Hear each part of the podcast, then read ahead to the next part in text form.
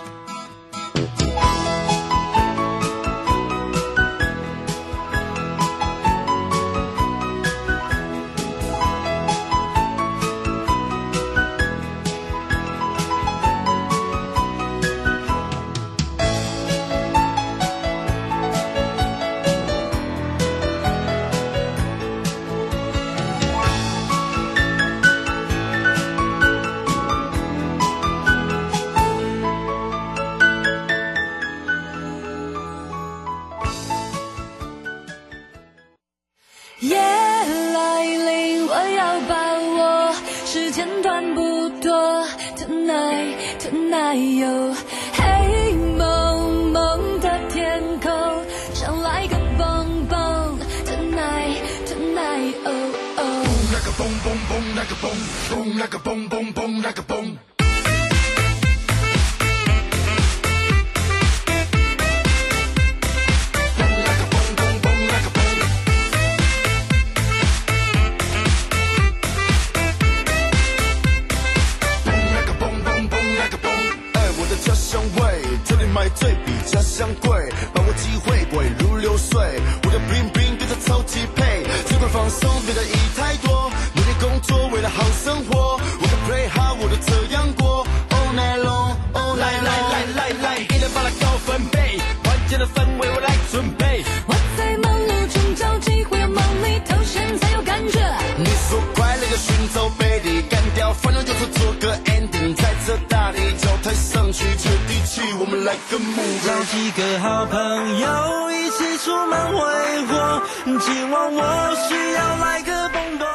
时间来到了一点零五分了，再度回到了 You Live Show FM 零四点一正声广播电台，陪同大家。好，这时间呢跟我们的生活法律、生活法庭是有相关。今天回到的是台湾高检署，待会呢由柯一如检察官呢来陪伴大家来聊到这个网络拍卖的这个东西越来越多，然后马上要碰到就是一二一二啊，没错。那么网络拍卖停看听，今天我们会来跟大家聊到买家篇了，包含了网购哦这些商品的诈骗。那么没有收到呃这个。购物品的话，也联不联系不到这个店家，其实呢，也是最近呢，呃，在法院啦，在地检呢，常碰到的一个现象哦。那有一些模式呢，可能呢，就要请大家特别注意，不然的话，真的是。追讨无门呐、啊！另外，常会看到打着这个日常用品哦，我们一起团购吧，会省很大哦。那么抢优惠的时候，或者是抢商品的网络卖家，不管是在 FB 啦，或者是脸书社团啦，都会看到，比如尿片啦、尿布、奶粉、口罩，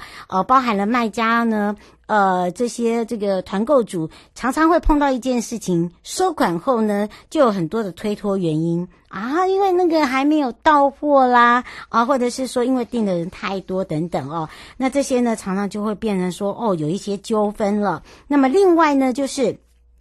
我们看到脸书常常是有一页广告模式，它都会打着，譬如说之前的新梅姐姐啊，常常被拿来这个挂图啦，或者是小珍啊，就是用名人啊，或者是呃很有名的团体号召说，哎，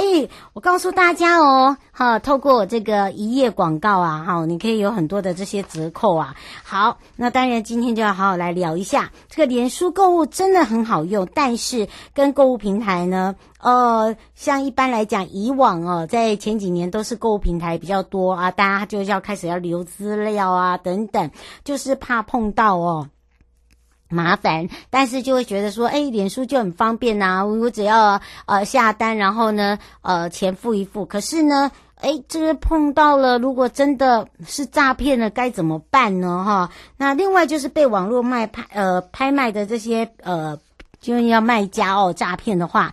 其实就已经觉得自己很倒霉，然后有时候觉得说，哦，看到很多社会案件，那个报警也没什么太大作用，要该怎么办呢？所以真的还是要特别的小心，有没有要注意的地方？今天就会好好来跟大家说明清楚，让大家比较了解，好，这个哪一些呢是可以哦，在做这个网购可以就直接购买，还有一些哦比较特殊的用品，譬如说刀子啦。好，菜刀也是属于刀类，好，这个属于危险物品，有哪一些还是要特别的小心了。好，今天呢，我们要来先解决。听众朋友的问题哦，小飞问他跟前公司呢去劳工局协调，协调什么呢？就是资遣的部分，就是说在协调的时候呢，就是达成了一个共识哦，就是合法资遣。但是他的问题是，原先的呃非自愿离职书内容记载劳工找借口犯错等内容，可是他觉得他又没有做错事情哈，又跟这个事情呃内容不符，好不实，觉得他自己的名誉有受损，请问一下。下呢，用这样子一个方式，如果请求民事呃来做求偿，或者是请求呃恢复自己的名誉，呃会不会有时效性等等？好，针对呢这个小飞的问题哦，仅就在刑事部分好了，还有民事部分，还有时效性哦，我们要有三个部分来说明。第一个就是刑法第三百一十条第一项有一个规定，意图散布于众而指摘或者是传述以毁损他人名誉者，哦，就是为诽谤罪。那么雇主呢，非自愿离职书上面有记载，譬如说找借口犯错的内容，这都属于负面。那是否会构成刑法诽谤呢？需要用在审查斟酌的时候，以非自愿离职书的内容是否是有被散布或不特定的人数，呃，来看。来做一个决定。那如非呃自愿离职书被告雇主公告，譬如说在公司内部啦、呃公布栏、网络啦、社群软体啦，啊、呃、导致员工客户都可以看得到不听不特定的人的话，那么呃接触到这个内容的话，足以就是散布不特定多数人了。那如果说雇主呢，只是呃将这个非自愿离职书的单位内部在做这个单位内部的一个公布栏登载。或者是仅留底封存的话，那就不会构成所谓的不特定多数人的要件。那么另外呢，在刑法第三百一十条第三项的规定跟司法大法官解释第五百零九条的意旨是，对于所诽谤的事能证明为真实者不罚。那么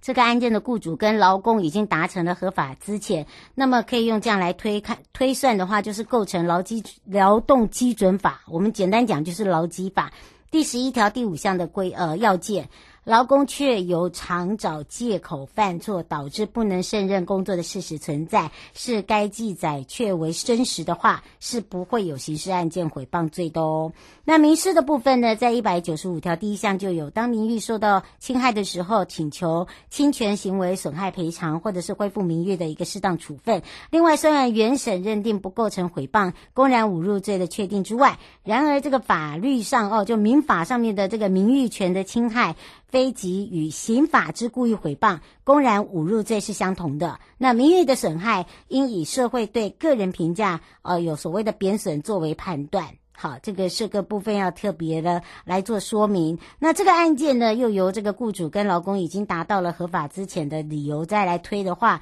构成的劳动基准法第十一条第五款的一个要件，劳工确实是有。呃，这个常找借口啦，犯错有不能胜任工作的事实的存在的话，那么雇主有散播呃非自愿离职书给不特定的多数人看的话，虽然有损害劳工的权益，但是不能符合民法侵权的行为，好，要求这个所谓的呃赔偿等等。所以啊，小飞，如果说你对于这一条哦、呃，可能要。这个要协调了哈，基本上可能没有办法去成立的。那时效性的部分也特别说明，《刑事诉讼法》第两百三十七条有个规定，刑事告诉期间呢，如果知道犯人时起六个月，好，等于是说你在这个呃这段期间的开始算起的六个月，按照民法第一百九十七条的规定，民事侵权行为为请求权之消灭时效。为之有损害或者是赔偿义务人之起，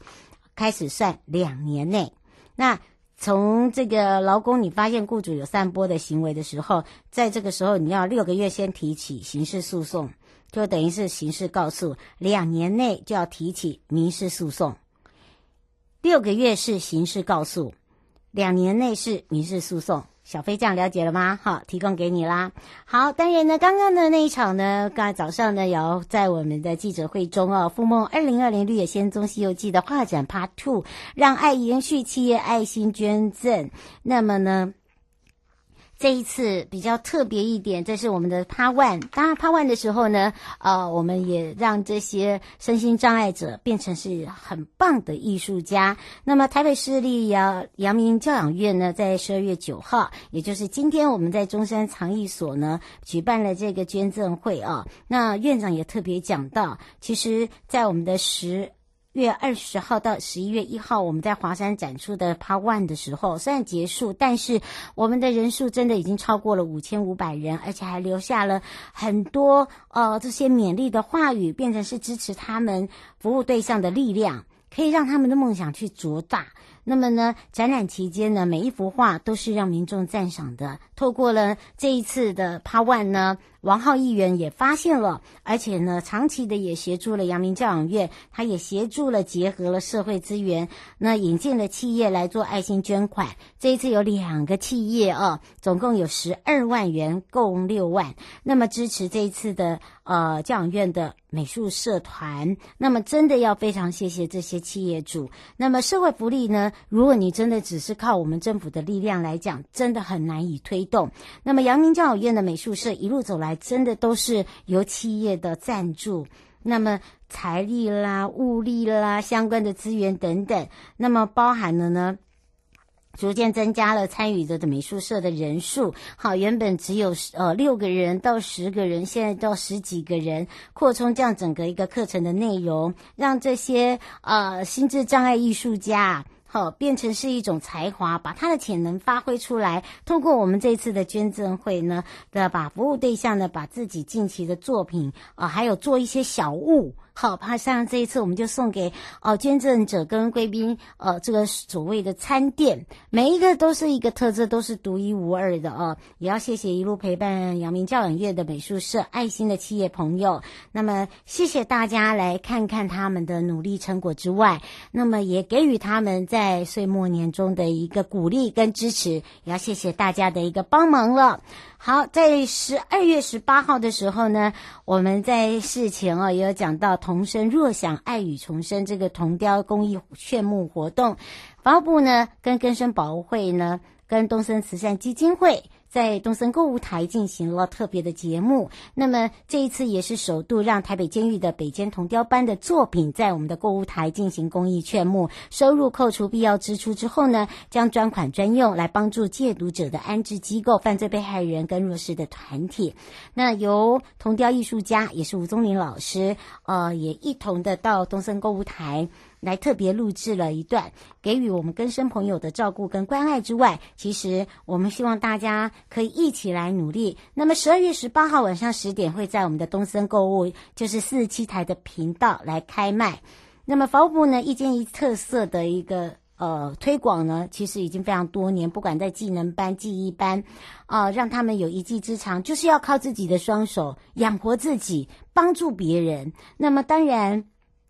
呃，在这一次的整个的一个活化艺术的经济产值之下，更可以把我们更生人提升起来。哈，在他们出监的更生路上，我们扶他一把，可以让我们的社会更美好。那么，二零一七年台北监狱也针对了重刑犯，我们也开设了所谓铜雕班。嗯，邀请了吴宗林老师入监之后呢，来透过他们的艺术指导跟我们的艺术治疗，教化人心，来协助他们把自信心找回来，学习他们自己用双手来打造出创作的艺术品。那么当然有一些创作呢，我们还获邀到日本去展览，包含了之前的台北一零一、台北火车站。那么部分的作品呢，现在在台北地检署内哦，也在做展出，大家可以多加的利用来感受一下。观赏他们的这些非常独一无二的作品了。马上回到台北地检啊、呃，台湾高检署。那么台湾高检署呢，我们今年比较特别呢，我们今天呢要来聊到了，刚刚也预告了哦，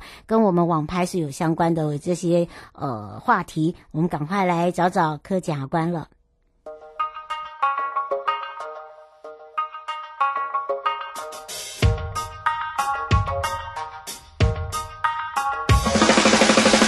感觉自己买自己晚餐，自己来，自己崇拜自己，爱一个人也能精彩。哇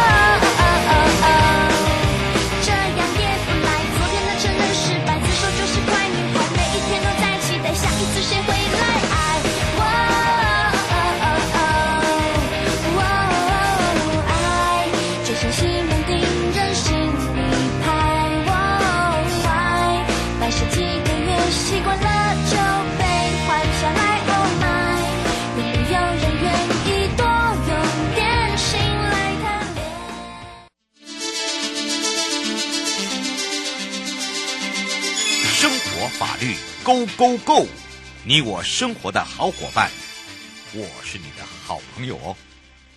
我是你的好朋友瑶瑶，再度回到了 You Live Show FM 零四点一正声广播电台，陪同大家。好的，当然呢，我们刚刚也特别的讲到要回到了台湾高检署柯怡如检察官时间了。那么呢，也预告了今天跟这个网络拍卖庭看厅啊，来让大家来聊一下。呃，让大家比较清楚。那么也预告了，其实这个买家卖家哦，会常常出现的一些问题，也是民众的一个问题，也是你我之间的问题。因为现在的网络太方便了，我们呢在忙碌之余，真的很多事情都是透过这样子的一个买家卖家啊来做这个买物的动作。那么也开放零二二三七二九二零，让全省各地好朋友们有任何的问题呢，让我们的怡如检察官来帮你回答了。所以我们先让怡如检察官来跟大家打个招呼，哈喽。Hello，瑶瑶你好，各位听众大家好，午安。是，当然我们说到这个网购，网购啊，也是很便民了啊，而且呢，呃，变成是我们生活的必需品啊，很多都已经不用带这个 cash 哦，不用带这个现金了，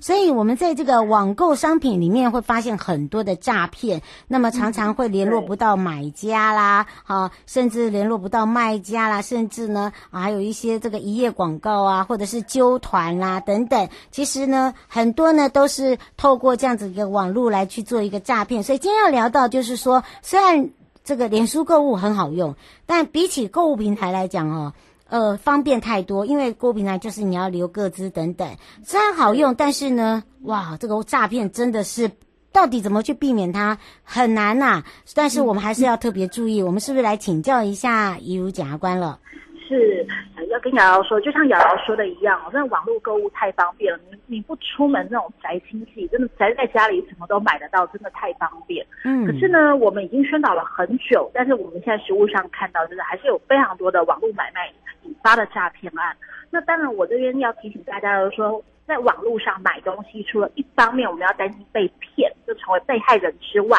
其实另外一方面我们要更担心，就是会不会买一买东西之后自己变被告哦，那也是很麻烦的一件事情。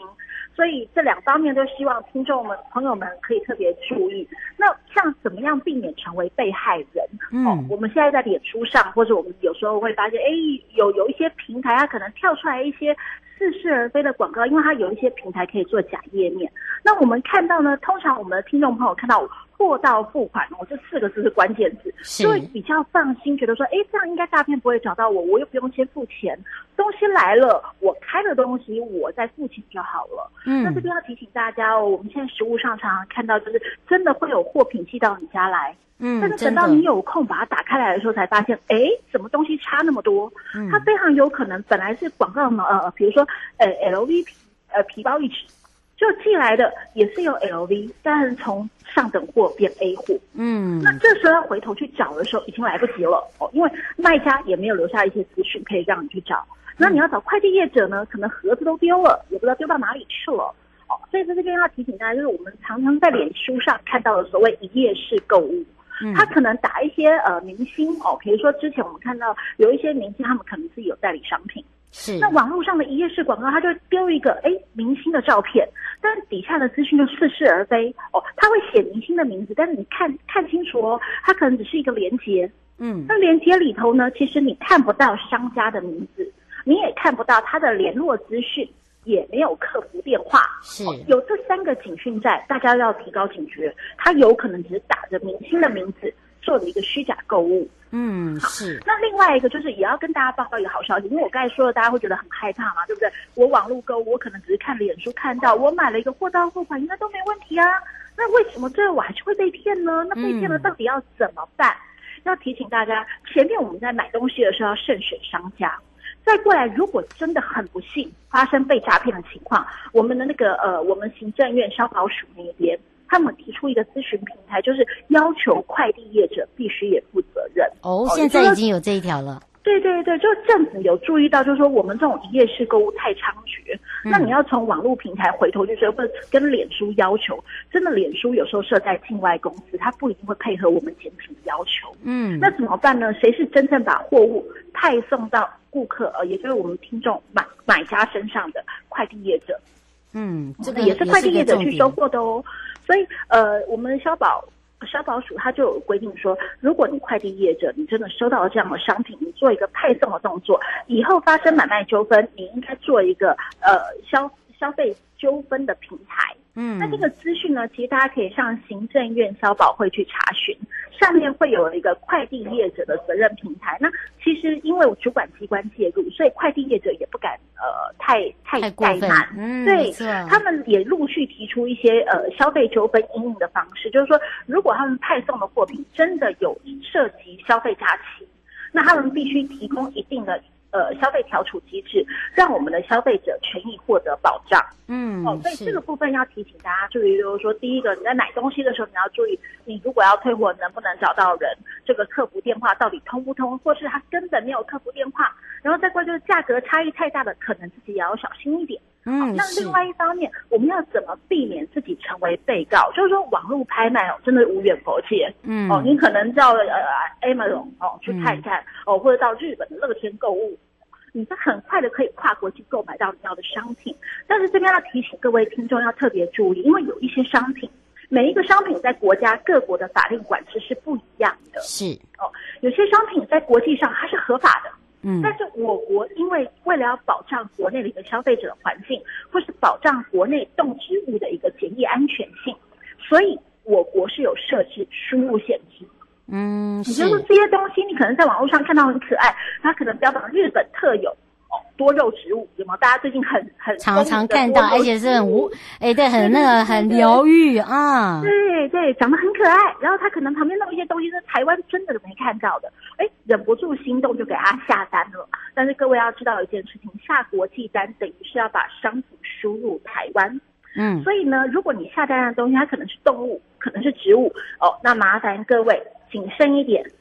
到我们那个动植物检疫局的网站上面去查一下，嗯，看这个东西呢是不是要申报检疫？那我这边跟各位报告，通常只要是动动植物都要申请检疫。为什么呢？因为这些动植物身上可能会带着一些我们台湾列管的一些呃，避免发生动植物病害的病菌。嗯，它可能在国外它只是一个小小的呃，比如说虫卵啊或什么的，但寄到台湾来，它可能因为环境的一些影响，它会在台湾产生严重的病虫害。嗯、所以，我们台湾对于检疫这个部分是管制的非常严格。是哦，白小姐想要请教一下检察官，她说，其实现在网络很奇怪耶，他没有购物，常常呢就是快递就会说送东西来是我们自己购物，又不能退。那以呃这个有时候家人以为是自己买了，收了以后又找不到这个地方，然后也报警了，然后呃也这个报呃备案了，可是都后面没有下文，该怎么办？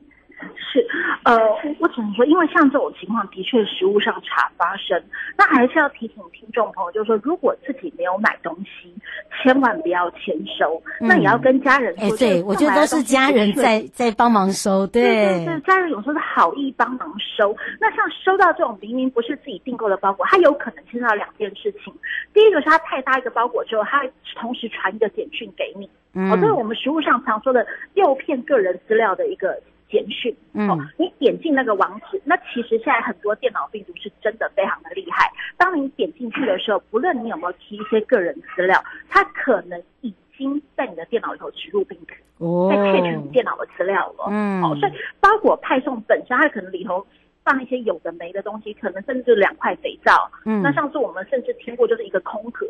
嗯，它就是一个空盒寄给你，但是它后面会跟着来，就说啊，我们派送错包裹了啊，你要。退货，请按简讯。嗯，那很多很多民众就真的按下去，按下去自己的资料就跑掉了，甚至自己的赖账号被窃取了，FB 账号被窃取了，产生更多的诈骗案。所以我觉得白小姐的做法是很正确，就是去报警，哦，这还是一样要照着他的方式报警最重要，对，对不对？对对对，因为其实我刚才说的是窃取个人资讯，那另外一个可能就是对方来主张说，哎，你有跟我买，我东西送到啦，那、嗯、你为什么都不退货呢？你没有退货，所以我们成立了消费契约，你要给我钱。那通常这种金额不会太大，嗯，所以大部分的民众会觉得花钱消灾，算了，我钱给你。哦，那这样的情况比较比较像是快递业者就参与一个结构性的呃一个诈骗。哎，对，对我发现真的有哎，很多都是因为这个呃快递哦，他自己好像也是呃，就说你就收嘛，你就收嘛，就是有那种鼓噪哦，就是好像鼓声，你就就没关系，你就收吧，对不对？对对，所以其实呃，第一个是骗个资，第二个还是回到老样子，他要骗钱。嗯、哦，所以我觉得白小姐的处理是正确，就拿回去交给警察，然后记得所有不明来源的简讯不要乱点。嗯，那要怎么避免？因为真的防不胜防，因为诈骗集团其实就是，呃，他们会想尽各种方式，所以我们要怎么去防范呢？很难，因为你家就在那边，你也不可能躲。那唯一能防范的第一个，还是告诉自己的家人，哦，要收包裹，请找本人。哦，这种观念把它建立起来，要收包裹请老板，因为在快递其实我们大家都知道嘛，嗯、快递第一次送货送不到，他会跟你说你哪收方便，我再送一次。对，而且他会紧追不舍哦，哈、哦，这要提醒大家，对，对，对，对不对？因为他要把货 送出去。对所以，所以其实真的，一天没收，并不会造成太大的困扰。嗯，对，不因为这个时间的关系，也要非常谢谢我们怡如检察官哦，这么详细来帮我们这个民众解决问题，我们就要下次空中见哦。是，然后再见，民众再见，拜拜，拜拜。各位亲爱的朋友，离开的时候别忘了您随身携带的物品。台湾台北地方法院检察署关心您。